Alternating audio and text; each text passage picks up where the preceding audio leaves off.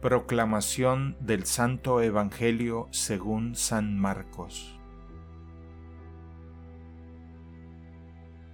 En aquel tiempo llegaron a donde estaba Jesús, su madre y sus parientes.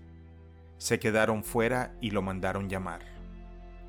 En torno a él estaba sentada una multitud cuando le dijeron, Ahí afuera están tu madre y tus hermanos que te buscan. Él les respondió, ¿quién es mi madre y quiénes son mis hermanos?